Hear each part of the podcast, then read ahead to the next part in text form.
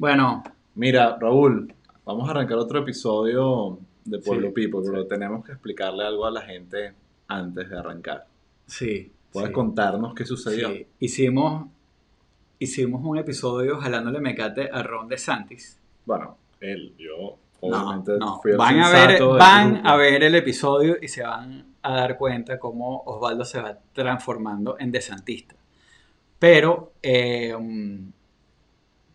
Ron DeSantis esa- al día siguiente puso como cuatro plastas. O sea, grabamos un y- episodio, Y no tenía sentido que no habláramos de los, de los desastres que vinieron. grabamos un Pueblo Person de Exacto. Ron DeSantis, que es el gobernador de Florida. Exacto. Y justo cuando terminamos de grabar, él decidió hacer cinco cosas, o dos cosas en verdad muy importantes, eh, que valían la pena mencionar. Entonces Exacto. lo que vamos a y, hacer... y las, vamos a men- las vamos a mencionar. Ustedes van a, a ver el episodio normal y va a haber un momento en el que vamos a enterar eh, con Osvaldo, otras franelas. con Osvaldo y Raúl del presente, eh, interrumpiendo a Osvaldo y Raúl del pasado, Exacto. y, y vamos a actualizar el episodio. Y probablemente contradiciéndonos de alguna Exacto. manera. Pero bueno, aquí vamos. Nada. Pueblo Person, Ron DeSantis.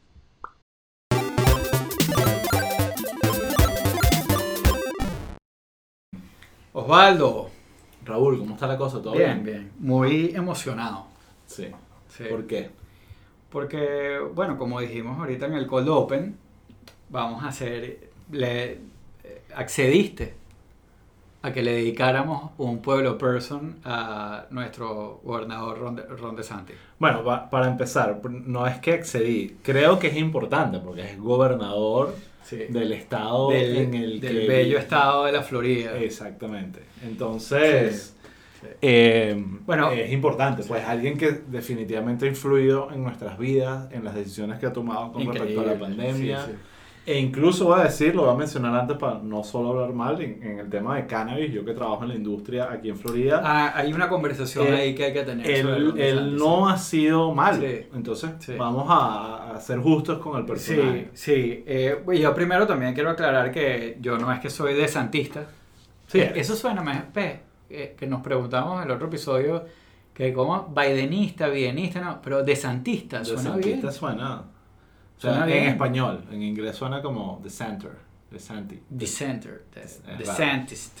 No, Sí. pero es que pero es que en inglés eh, la gente no decía Obamist. O sea, es Trumpist. Trumpism es como chavismo, o sea, es, es como ese tipo de cosas, castrismo.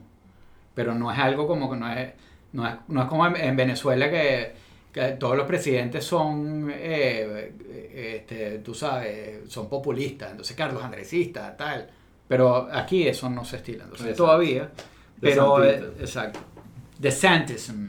no bueno, sé. pero entonces. pero ajá, bueno, un recordemos punto un- importante. Antes Yo, de arrancar. yo no soy desantista. Ok. ¿Ok? Eh, de hecho, eh, yo no votaba para el momento en el que él ganó. Eh, obviamente no, eh, yo no creo, no hubiera votado por él, creo que no. Eh, y no, me parece que, o sea, me parece que es medio imbécil. Pero tiene... Medio. No, pero tiene, o sea, e- e- es, interesante. ¿Tú sabes qué es interesante? El, eh, la carrera de, de Ron DeSantis. No, es que yo, yo creo que puedo mencionar muchísima gente con excelentes carreras que son imbéciles. O sea, esa- las dos Claro, cosas pueden no, ir juntas. no, pero es que, pero es que ha- hay, hay, unas que, hay unas que son distintas que otras, porque hay muchos políticos que entran como por legacy. Exacto. O sea, así como, no sé, W. O sea, Claro, los lo que- hijos de Bush fueron los dos gobernadores. Sí, sí, Eh, sí. uno fue presidente. O sea, Un obviamente ahí Sí, sí, hay- entiendo, entiendo el punto que va. ese tipo de cosas. Pero bueno, lo primero, y esto debería ser una sección especial de los Pueblo Persons, y eventualmente deberíamos hacer una comparación de todos los nombres de, de los, de los personajes de Pueblo Person. Porque Exacto. los gringos tienen unos nombres, en verdad son... to- ellos todos se cambian y se ponen unos sobrenombres. Tú Sí. sabes, Jeb, cuestión, Ron. Pero Ron DeSantis es Ronald Dion Ronald DeSantis. Dion DeSantis. Entonces, Ronald Dion DeSantis. Ok. Hay una cosa interesante que yo creo que te puede gustar de entrada de Ron DeSantis que yo no sabía. Eh, Ron DeSantis es el gobernador más joven de Estados Unidos. No, no sabía eso. Y, eh, ¿sabes qué edad tiene? Es exenial. es el único gobernador exenial de Estados Unidos. Es como tú y como yo, tiene 42 años. Ok, un poquito mayor que yo, Sí, pero... es un va a año, cumplir eh, eh, de hecho, es exactamente un año mayor que yo porque cumple el 14 de septiembre, tres días para que cumple. Ok, O sea, pero es exactamente, bueno, es Virgo. ok. Ok. Eh, pero me parece interesante, es un gobernador exenial. Nadie habla de los exenials, eh, todo es los millennials, los boomers. Bueno, aquí está, tenemos Nadie habla de los Hexers tampoco. ¿Ah? Nadie habla de los No, de los. Hexers sí. Es como que Es que a los el mejor nombre, No, pero los- a los Hexers eh, los meten, o nos meten, no sé si calificamos, pero en el mismo saco de los, de, de los boomers. Sí, en verdad no no tienen tiene nada que ver. no No tiene tienen nada que ver. No. Eh, de hecho, a los boomers los meten en el mismo saco de los Hexers y los llaman boomers a todos. Pero eso es, eso es muy millennial. Como Sí, que todo lo demás es igual. todo lo demás es igual y no le paran. Ajá. Eh, Todo lo demás son viejos. De acuerdo. sí. Eh. Eh, pero bueno, eh, él es de Florida, o sea, nació en Jacksonville, que es lo más Florida que hay. He ido a Jacksonville y lo certifico.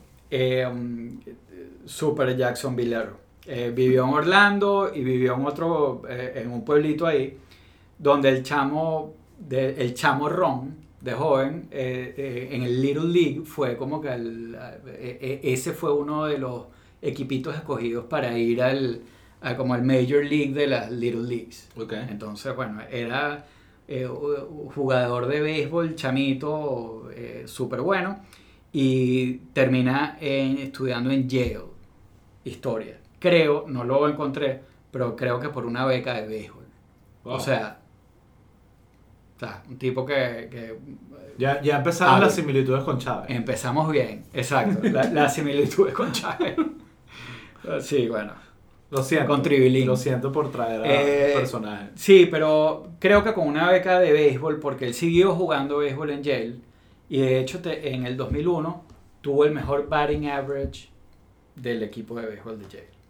Wow, pero tu fanatismo de Bueno, DeSantis, ¿a no, pero que tú sabes que, que yo, yo llegué buscando cosas como para decir Sabes que se empiezan la- los fanatismos políticos Exacto. hablando de lo buen deportista. la son. leyenda, sí, la leyenda del tipo, bueno. Así son en, Corea del Norte, que no, que Kim Jong-un tiene el mejor Sí, récord el mejor director de cine. El mejor basquetbolista que hay Sí. en el mundo es Kim Jong-un. Tal cual. Pero, pero bueno, no, lo que me parece interesante, que no estoy 100% seguro, pero sí pareciera que, que, que entró por ahí y, y, chamo, se graduó de Yale Magna Cum Laude. Y de Yale, que con su título de historia, que enseñó pelo y tal, pero brincó a Harvard Law. Ok. Y de Harvard Law se graduó cum laude. O sea, Es un tipo que tiene los méritos, Exacto. sin duda tiene los méritos y vas a ver, además, tienen, o sea, la carrera de él, eh, así como hablamos de la de, bueno, eh, fíjate que todos los demócratas eran como, ay, ricos, y, ¿no? Ujú. y ¿sabes? Ay, trabajó en la firma. Este tiene una carrera de abogado también, pero en servicio público, Sí. eh, que está Yo bien. vi por ahí. No sé si viste, súper interesante me pareció porque yo veía esta serie eh, que sí, en Televen a las 3 de la mañana, que se llamaba Jag. ¿Te acuerdas de esa serie? No, obviamente nunca vi televisión. Jag, Justicia Naval. El tipo era abogado de Jag. Jag es como la fiscalía eh, eh, militar. Ajá, sí, sí, sí. Eh, Él fue como abogado militar. Exacto. Él fue prosecutor de Jag. Ok. Eh, de hecho, trabajó muchísimo en Guantánamo con los detainees de Guantánamo. Eh, él es como. Y en Irak también. Él es ¿no? A Few Good Men. Ok. Eh, you can handle the truth. Ujú. Esa. Ok. Bueno, no, eh, de hecho, creo que no era como Tom Cruise, sino como Kevin Bacon, que era el prosecutor. Pero bueno, ¿no? ¿te acuerdas de esa película? Eh, es un no. peliculón. No, no, no. Jack acuerdo. Nicholson, Tom Cruise. Demi Moore. No, no. No tengo Nada. memoria de esa película. De O sea, sé, sé que existe, pero creo que no la he visto Bueno, o no me recuerdo es haberla un visto. peliculón. Sí, sí, está Sí, bien. pero bueno. Perfecto. Era puro Tame Impala, vaina. No, puedes hacer, puedes ver películas eh, y escuchar música al mismo tiempo. Pero esto es un clásico, chamo. Está bien. Pero bueno, eh, después él tuvo un cargo bien interesante. eh, de- de- o sea, después de cuando sale Jag, a él lo se va básicamente a trabajar como el legal advisor de, de, de un SEAL commander. Ujú. O sea, el tipo se va con los Navy SEALs a, a, a Fallujah. Ujú. O sea, entonces trabajó como legal advisor allá de los Navy SEALs. Cosa Wow. que... No me imagino los, los conversaciones que han debido tener en, Ok. en esas ok. reuniones. Pero, pero tú estás viendo. Sí, sí, sí. Estamos viendo aquí del personaje que estamos hablando, ¿no? Sí, sí, sí. es un duro, es como que no sé, chamo. Sea, es eso, Arnold Schwarzenegger y esto. Exacto. Pero bueno. Eh, después, entonces, o sea, él en ese tiempo eh, eh, tuvo, eh, estuvo un tiempo trabajando como, eh, como Assistant eh, Attorney General en Florida. eh, y, y entonces empieza ya como el, su bid eh, como político real. Él se retira con 10.000 medallas. Eh, hon- honorable Discharge Ujú. con cualquier cantidad de medallas y entonces se lanza al representante del sexto distrito de Florida en 2012. Ujú. El sexto distrito de Florida incluye lugares como, eh, voy a poner una, una foto aquí porque yo estuve ahí, eh, New Smyrna Beach, van a ver aquí, muy particular la imagen, y, y, eh, y, mm, Daytona Beach, que es donde está la pista de carros y eso, que eso es lo más Florida Man Exacto. que tú te puedes imaginar. O sea, es, bueno, yo creo que es Jacksonville y eso. Sí, sí. Eh, pero, pero se lanza ahí y, y ahí es que arranca como que su, su carrera política en, en, el, en el Congreso. Pues. Está unos años, eh, está eh, unos años en ese cargo y después él, eh, cuando eh, en 2016, cuando Marco Rubio se lanza a las primarias, él arranca un bid por el puesto de Marco Rubio en el, En el Senado. en el Senado. Marco Rubio se echa para atrás y como tú sabes, aquí Disciplina. llaman disciplina republicana, De Santi se echa para atrás. Y, y- y- y espera a su momento, que es cuando Rick Scott ya no puede repetir como gobernador de Florida. Y ahí tiene su opening, gana primarias y... y- Bueno, a- a un punto importante, Ajá. porque creo que, que habla un poco también de, de cómo los demócratas les encanta perder elecciones. Eh, esa elección, que ¿cuándo fue? Creo que fue en 2018, la elección de DeSantis, no me acuerdo. creo que fue. sí, ya teníamos como dos O años. 2017, dentro del- 2018. del gobierno de Trump. Eh, él compitió contra Andrew, Andrew Gillum. que él era, Andrew Gillum era el, si no me mal no recuerdo, era el alcalde de Tallahassee. Eh, y resultó ser un candidato bueno, bastante progre, creo que demasiado progre para, para Florida.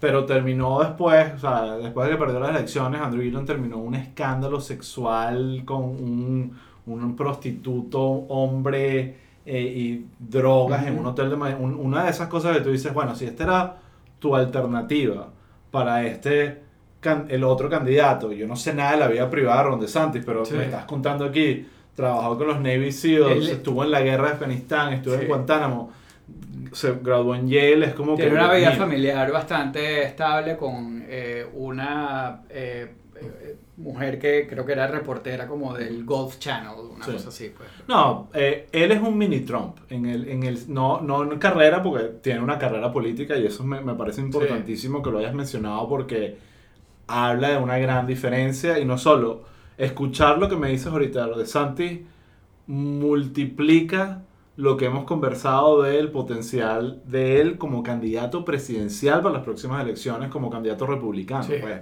tiene todo lo que me acabas de decir. El, sus éxitos en Florida, que hasta ahorita han sido debatibles, pero hay.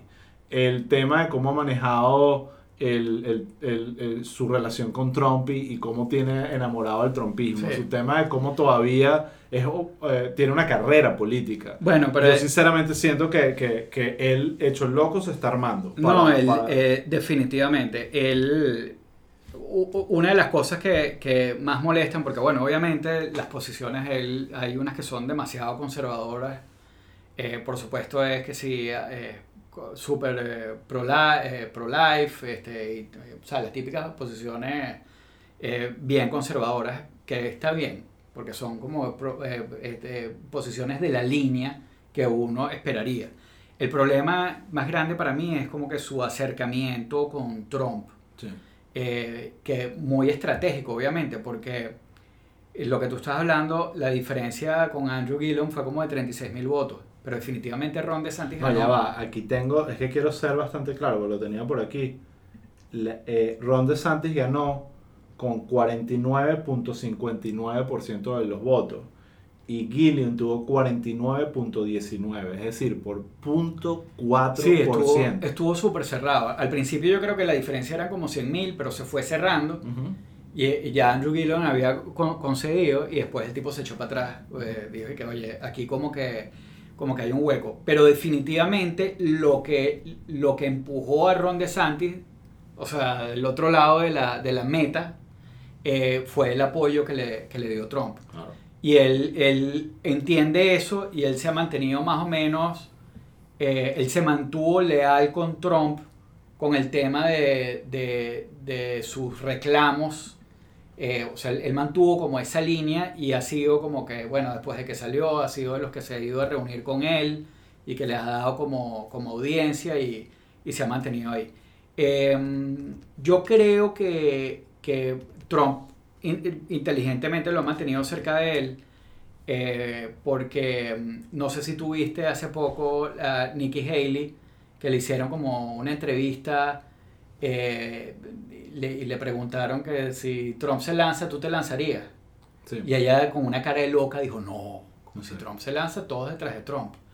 Eh, yo creo que eso es lo que Trump está esperando de, de- de estos acercamientos con los políticos, pero yo no creo que él esté contando, contando con el rising, con la popularidad creciente de, de, De DeSantis. de DeSantis. Y que eso puede, tú crees que puede generar conflicto entre Trump y DeSantis. Yo creo que eventualmente puede generar conflicto, porque, porque ya, o sea, él es el primro, Yo creo, de Trump. yo creo que DeSantis está O sea, tratando a que Trump DeSantis no está se de segundo detrás de Trump. Sí. Sí, yo creo que lo, lo lógico más o menos sería eso. También sería como, como un Obama. O sea, porque eh, tiene 42 años. Ok.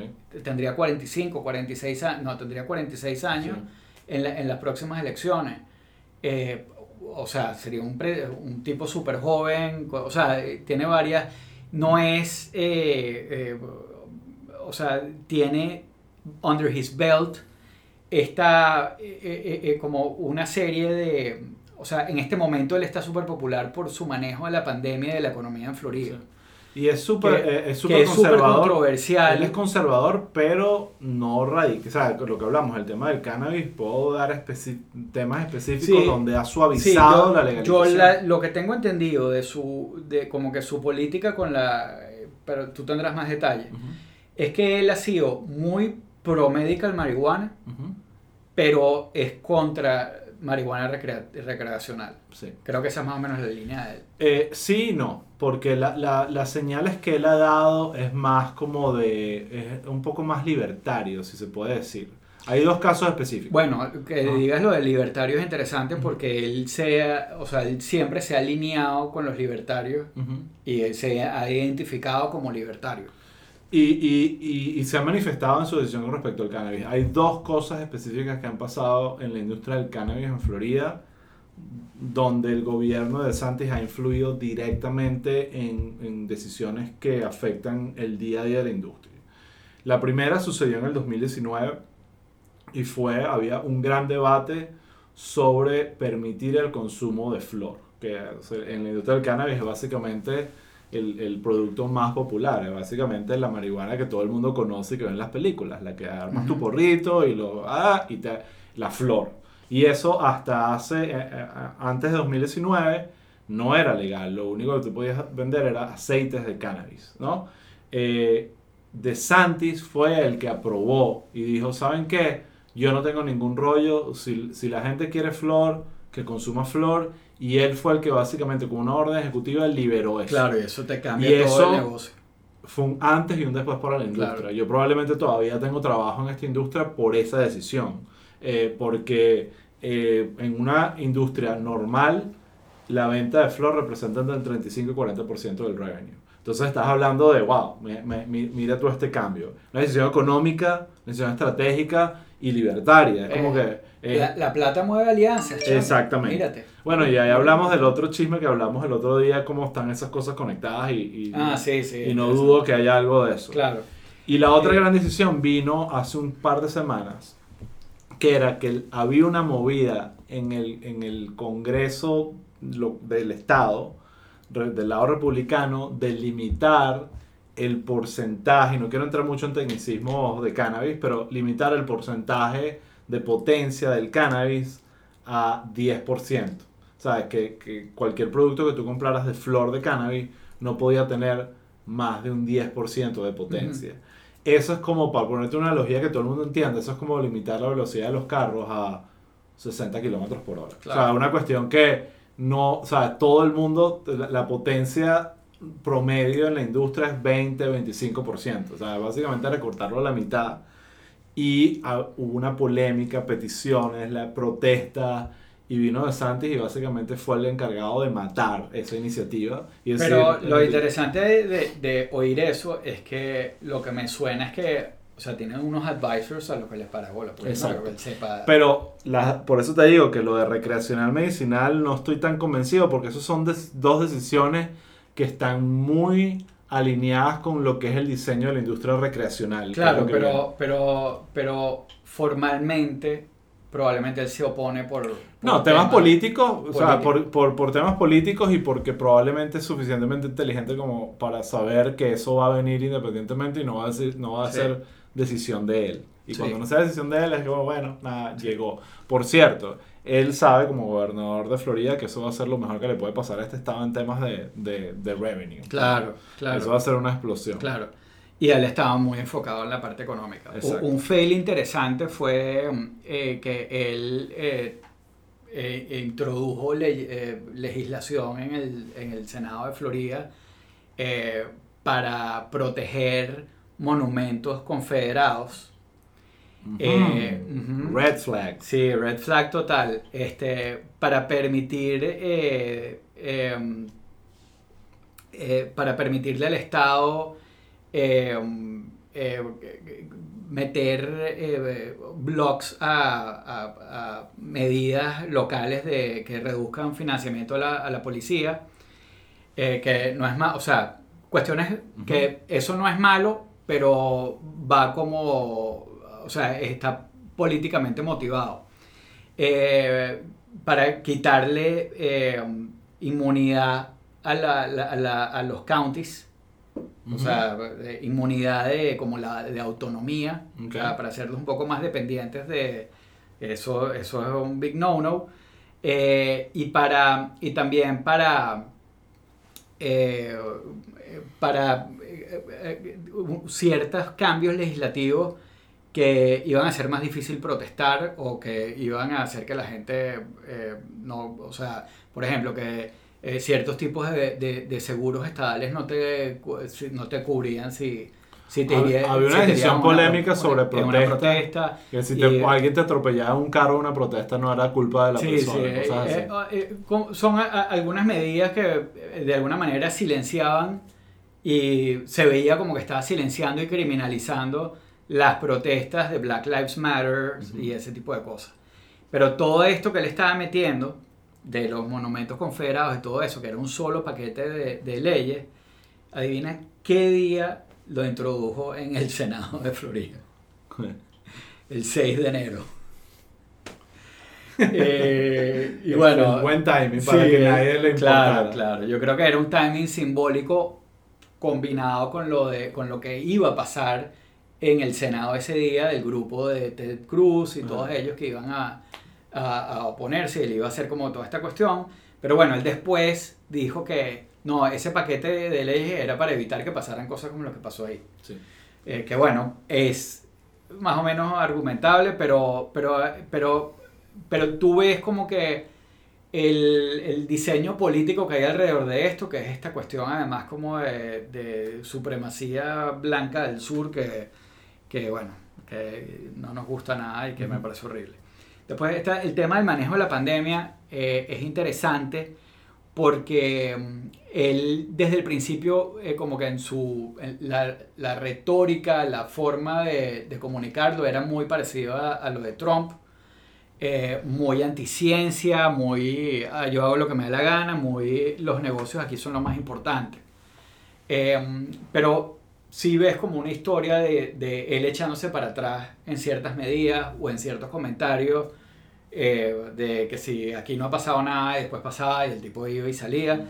Pero en verdad creo que lo más importante, más importante que eso son como la, las acciones que nosotros las describimos ya en otro episodio, eh, donde básicamente él le dio prioridad a los grupos vulnerables eh, y a que estuvieran y que los hospitales estuvieran bien stocked y bien cargados y igual que le dio prioridad a que la economía no se muriera completamente y eso jaló eh, dinero para Florida y, y, y, de verdad frenó el impacto. Entonces, em, eh, por supuesto que de ahí, bueno, obviamente Florida en uno de los momentos estuvo en el pico de contagio porque, porque bueno, sí había como un manejo más abierto y sí más irresponsable. Pero eventualmente los tipos se pusieron los patines más o menos y ahora Florida está como en el medio. Eh, o sea, en el medio de, de contagios y de, y de, muertes. Ahora, mucha gente, ha, hemos visto reportajes y, y, muchos comentarios de que, mm, diciendo de que eso de que eso, eh, que en Florida hubo mucho underreporting. Uh eh, comparado con, eh, lo, y lo comparaban con lo que pasó en Nueva York, que hubo underreporting de, de las muertes y los contagios y todo lo demás. Eh, pero eso tiene una respuesta. Por ahí vi, de hecho, a Nate Silver de 538 hizo unos comentarios. Eh, estaba por aquí en Miami, por cierto. Uh, sí, hizo unos comentarios por ahí. Sí, claro, porque aquí está todo el mundo. Se vino todo el mundo sí. por nuestro Ron de Santi. No, Exacto. mentira. Este, pero, pero sí, los vi. Pero vi, unos, vi unos comentarios interesantes de, de, de Nate Silver diciendo: todo el mundo está hablando de underreporting en Florida, pero bueno, primero, hay otro punto no es muy distinto al underreporting de los otros estados. Exacto. Eso es importante. Pero el segundo dato que, que dice Nate Silver, que me pareció eh, clave como para despejar todo esto, es que, o sea, si tú ves el rango de las muertes en exceso en Florida, está en 17%. O sea, las muertes en exceso significa... Más de lo normal. Más de lo normal. Sí. Está 17% por encima. El promedio nacional es 21%. Entonces ahí se cae un poco como que toda esta no, cuestión de que sí, de, efectivamente las muertes no o, son... o fue muy o sea, hubo un manejo correcto, hizo cosas muy mal, porque yo creo que el yo tema creo que incluso discurso, afectan temas como la distribución del Estado, el hecho de que sí. todo es más amplio, sí. de que todo es más outdoor. Claro. Algo que se Geo ha demostrado. Geográficamente. Algo, claro. algo, que se ha demostrado es que toda esta teoría de que eh, en los outdoors es mucho más difícil que, sí. que el virus. Se, aquí la gente está más afuera. Es como sí, que sí, hay mucho que tiene que ver con, con el manejo de él. Y, y, va a un punto que yo quiero, que, que de alguna forma creo que es el aprendizaje que yo me llevo de este cuento que tú me estás echando de Ron DeSantis, que es que el que crea que Ron DeSantis, incluso a veces yo he caído en ese como que generalización de que es un Trumpcito más, está equivocado en el sentido que Ron DeSantis tiene características de Trump que no nos gustan, pero tiene características de un político preparado, incluso de un tecnócrata a la hora de tomar decisiones, de ser práctico y, y pensar las cosas bien, que creo, sí, que, yo creo si, que si lo subestimamos lo vamos a tener presidente en cuatro años. Claro, no, pero mira nada más las maravillas que hemos dicho aquí. Exacto. Eh, eh, pero, pero bueno, a mí él no me gusta porque no. Te encanta, Raúl. No, no me gusta. O sea, esto ya. No, me no, este no, no, estoy alineado con, con, con sus políticas y todo lo demás, pero sí creo que hay que ser más o menos objetivo. No. Una cosa que me va a dar. Obviamente, sí, me parece interesante que quienes están en Florida, y hay gente que nos oye aquí que está muy involucrada en política y todo lo demás, por favor, en, en los comentarios eh, díganos lo que opinan. Ahí iba a decir una cosa. Yo creo que una de las preguntas que quiero hacer, sobre todo sabemos que mucha gente nos sigue en Florida, que le gusta la política, era como que va a venir elecciones pronto de gobernador, creo que son en, en el 2022, si no uh -huh. me equivoco, o 2020, no, no sé cuándo son, pero vienen pronto. Eh, y la pregunta es, ¿quién van ¿Cuál va a ser el candidato demócrata? Ah. ¿Cuál va a ser el candidato demócrata que compita con, con un candidato ¿Quién relativamente podría ser? exitoso? Entonces, hay un nombre que yo me voy a arriesgar a lanzar, porque lo he escuchado por ahí, está involucrado un poquito con el tema de cannabis, que, que, con el que yo trabajo por, por, porque está involucrada en la política, que es una mujer llamada Nikki Fried, otra Nikki, Ujú. eh, demócrata super... Nicky la buena. Nikki la buena. Sí, yo en verdad no soporto a Nikki Haley. Eh, nada. Me pareció horrible. Eh, y ojo, a Nikki Fried no la conozco mucho. Deben haber muchas más opciones que ella. Pero la sigo y mi percepción es que ella se está preparando para competirle a DeSantis. Y creo que por lo poco que sé, ella, eh, eh, probablemente va a ser una candidata competitiva Bueno. y, y- y probablemente... Eso será una- muy interesante de ver. Pero si tienen otros nombres, por favor, compártanlos. Eso será muy interesante de ver porque él va con buen paso. Y, necesita ganar. y necesita ganar. necesita quiere- ganar si quiere tener la correr. proyección, Claro, pues eh, tiene nacional. Que, tiene que, Eh, que venir de más eso. cómodo le va a hacer renunciar Sí. al cargo para lanzarse a presidente que perder Sí. la elección y después lanzarse a presidente. Ok. Pue- Un pueblo fact. Para los cerrar. facts, suéltamelo. Eh, hemos, en, algunos episodios hemos hablado del net worth de los, de, de los funcionarios Ajá. y bueno, son bichos con plata en general.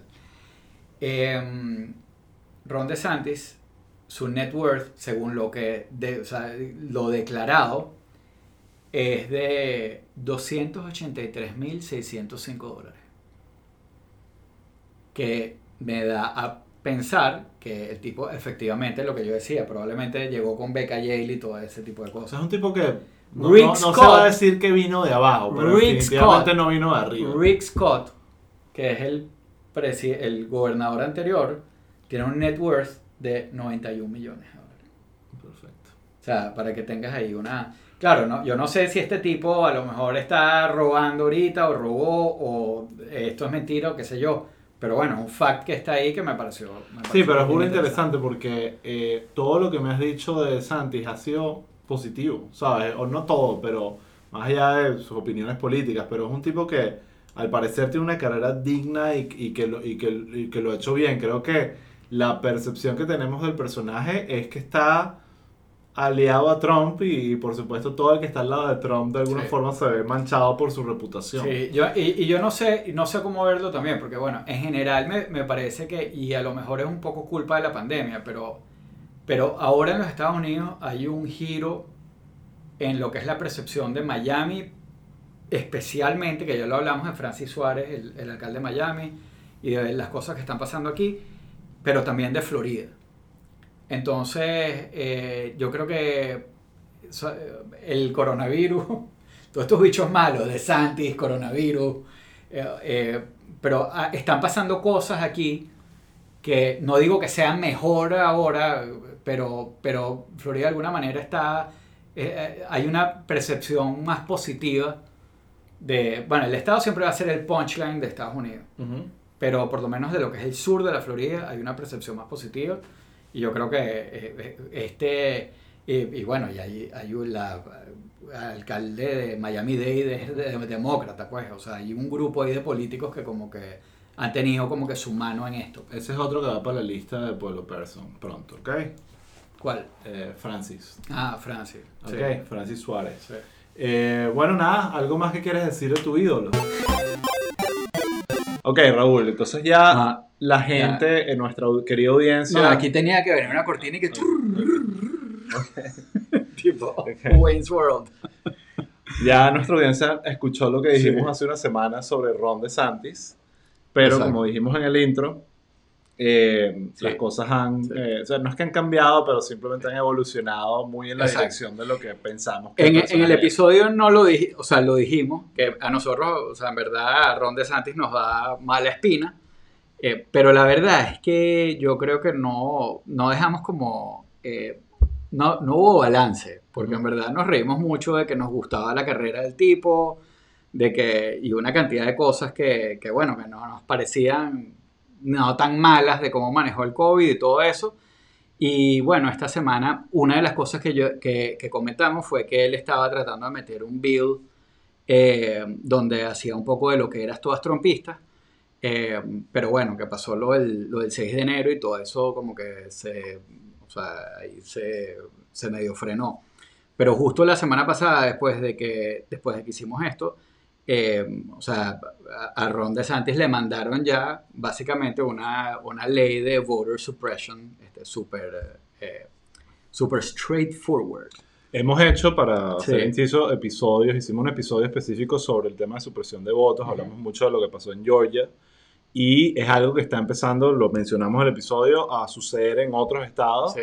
Y bueno, por supuesto, Ron DeSantis no se quedó atrás y Sí, Y- sí, lo, eh, eh, eh, eh, o sea, hay como, como eh, desde, lo, desde lo de Georgia eh, vienen varios republicanos como que empujando esto, pero eh, aquí en Florida es como uno de los primeros donde se materializa. Y básicamente lo que, lo que ellos están metiendo son como unas modificaciones en la ley, sobre todo en el tema de, de voto por correo y en, los, en el tema de los requisitos de, de los ballots. Exacto, o sea, quieren Entonces, limitar más al.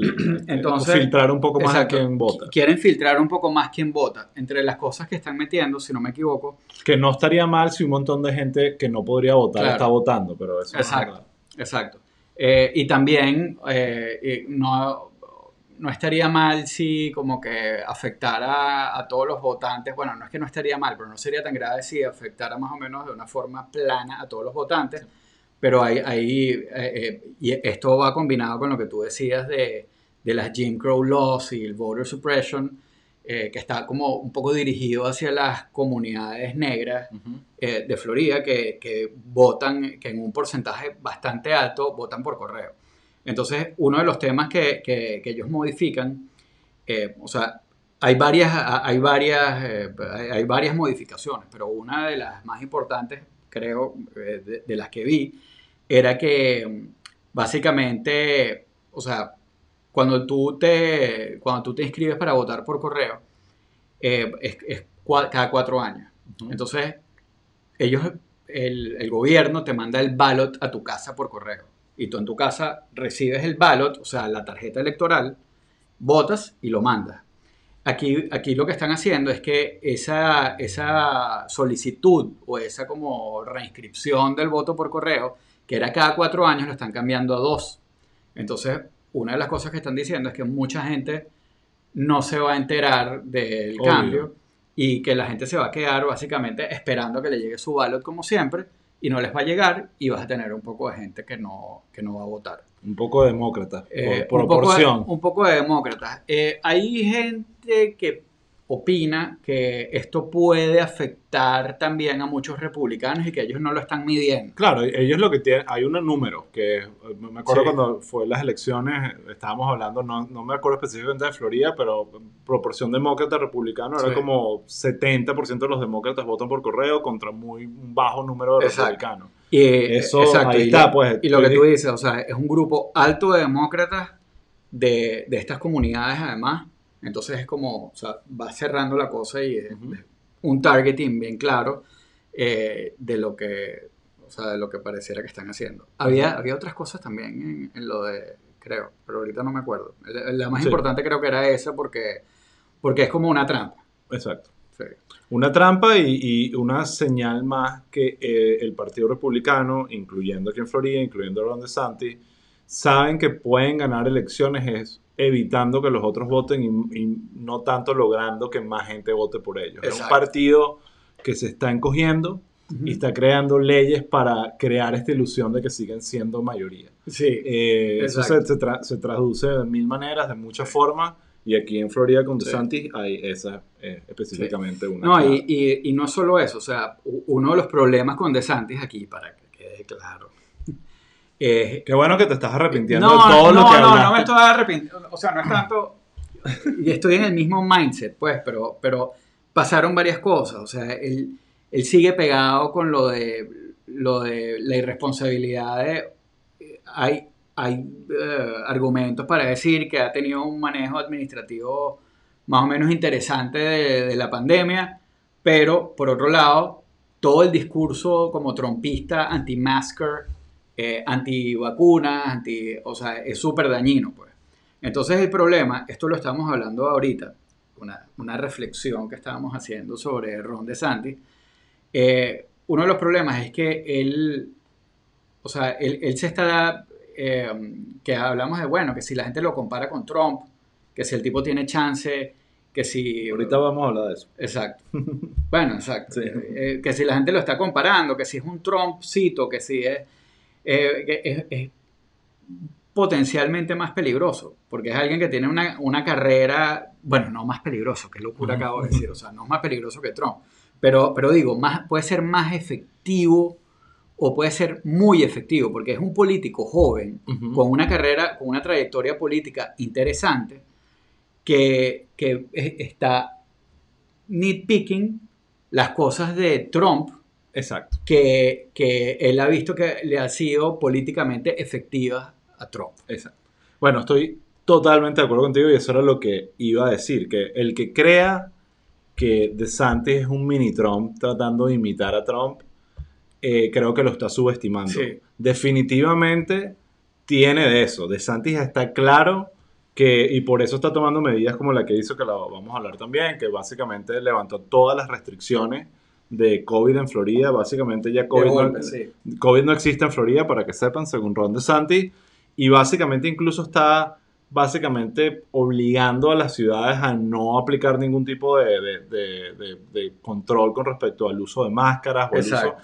Y ya que estamos hablando de este tema, pone a muchas compañías privadas, por, lo he hablado mucho, que la gente está cansada de que lo diga, de que tengo, trabajo en una compañía que tiene 24 dispensarios en Florida, nos pone en una situación muy compleja porque como compañía privada tenemos que tomar una decisión, pero cuando el mensaje viene del gobernador, politiza la situación en las tiendas. Entonces tenemos gente totalmente en contra de que nosotros seguimos con las medidas, obviamente, porque Sí. tenemos, ahí van muchos pacientes, muchas personas con estado de salud delicado y tenemos que protegerlos a ellos, a los empleados.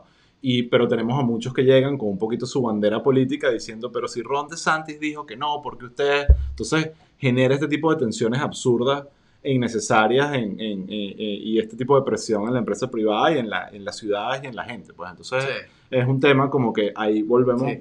a que está utilizando el, el manual trompista para generar popularidad, pero no es Trump, es una persona mucho más preparada, más joven y que tiene algún tipo de pasado de, bueno, ya primero es gobernador, ¿sabes? Eh, trabajó antes, eh, lo hablamos en este mismo episodio antes, eh, en la grabación anterior, es una persona que tiene un mayor nivel de preparación y de poder gobernar eh, que pueda ser como que la Sí. combinación un poco más problemática para los que no queremos que sea presidente. Claro, claro. Yo creo que él está preparándose para, Sí. para lanzarse a, a la presidencia y creo que lo único que lo podría evitar es que Trump se lance. Claro. O sea, si no, Sí. Él, ya lo hablamos antes, en el CIPA quedó como el segundo candidato favorito de los republicanos Sí. después de Trump. Él lo tiene claro y Sí. estamos creando un monstruo. Y, y- y una cosa importante también de decir, creo que lo decía Daniel Levine en estos días, que es la, la- la alcalde de, de Miami-Dade, que es que, es que bueno, eh, lo que es como la, la zona de Miami, eh, que lo hablamos, son una cantidad de municipios y hay un montón de alcaldes y todo eso. El, el COVID se ha manejado más o menos bien porque en verdad también los, eh, o sea, el, el poder local, los alcaldes lo han manejado relativamente bien, pues. Eh, y yo creo que también es interesante ver eh, la oposición que de alguna manera puede tener Ron DeSantis en, en, bueno, en nuestra zona, porque Ujú. obviamente Tallahassee es otra historia Sí. y Jacksonville es otra historia, pero por lo menos aquí en Miami eh, puede, puede tener como una especie de contrapeso interesante en, en gente como Daniel Levine y el mismo Francis Suárez, que es republicano, pero, pero es de centro. Sí.